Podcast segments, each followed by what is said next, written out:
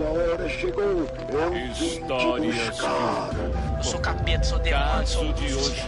É o fim da vida. 31 dias de horror com JP Martins.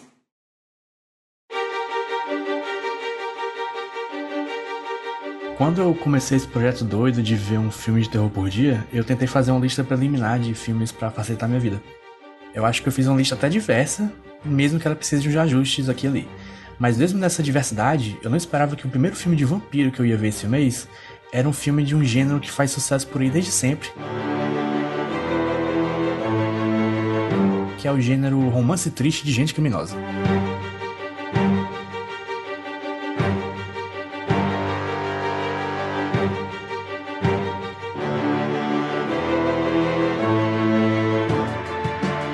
Eu sabia já que Garota Sombria Caminha pela Noite, o filme de 2014, era um romance. E não é que o terror não seja terreno fértil pro romance triste de gente criminosa, mas só que quando eu penso em filmes de terror com romance, eu penso em coisas tipo Colina Escarlate, que tem um romance incestuoso numa casa assombrada do século sei lá qual, ou em, sei lá, Forma da Água, em que o homem-peixe tem um pinto retrátil.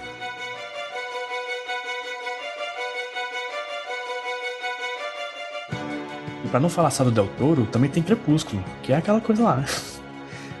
Um romance entre um humano e um vampiro que dão à luz a boneca Annabelle. Essas coisas aí. Aqui eu só não esperava a parte dos criminosos tristes mesmo. Quando eu penso nesse filme, eu acho que eu acabo comparando ele na minha mente mais a Drive do que a Crepúsculo, por exemplo. Apesar desse aqui também ser um filme de vampiro. É um filme cheio de gente meio pau no cu, num ambiente hostil, que sempre tem uma ameaça por perto, é, gente que fala pouco, gente que tem segredos horríveis. Talvez seja o primeiro neo-noir de terror que eu já vi. Inclusive, eu só comparei com o Noir agora por falta de arcabouço cultural mesmo. Porque eu só lembrei que Noir existe agora. Foi mal aí, galera. Falando em Noir, o que eu acho que é a. Desculpa pela frase horrível que eu vou falar agora.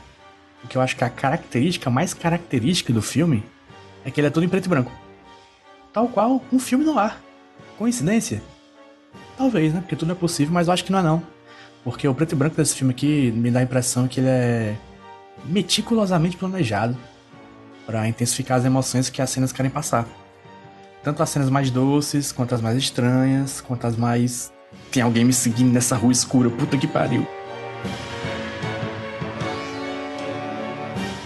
Não é um negócio que botaram ali só porque ia ficar bonito, sabe? É, a parada tem função. Além de ficar muito bonito, porque esse filme é um dos filmes mais bonitos e estilosos que eu vi nos últimos tempos.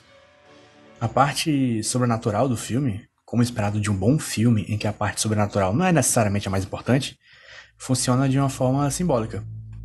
A vampira aqui é quase uma justiceira contra o mal que o homem, não o ser humano, o homem, faz naquele lugar.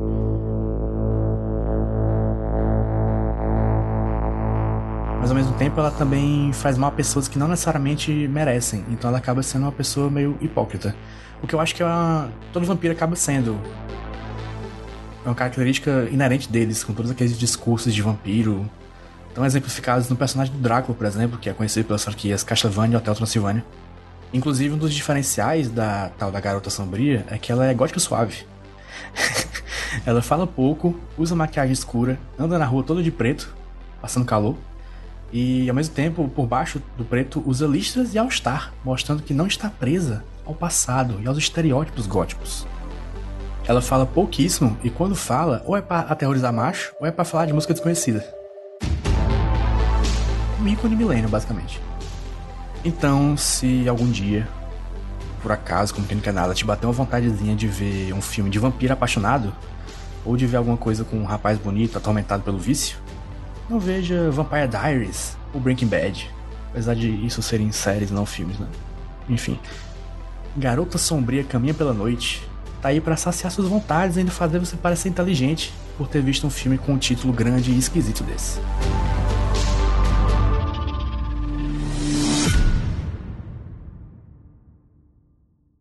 Eu sou JP Martins e eu decidi que em outubro eu ia ver um filme de terror por dia e também fazer um desenho para cada filme desses. Daí o Iradex me chamou para fazer um podcast e eu meio que a contragosto vim. Para saber mais sobre os filmes que eu falo aqui, uma ficha técnica e tal, você vai lá no, na descrição do episódio. E para ver os desenhos que eu fiz, você vai lá no Jumbo Paulo no Twitter ou Jumbo Paulo no Instagram. E aproveita e me segue também. Também segue o podcast nos agregadores, dá cinco estrelas, sei lá qual opção tem lá para você. Esse podcast faz parte da RIPA, a rede Iradex de Produções Associadas, com vinheta do Roberto Dinei e a edição da 20 a 20 Produtora.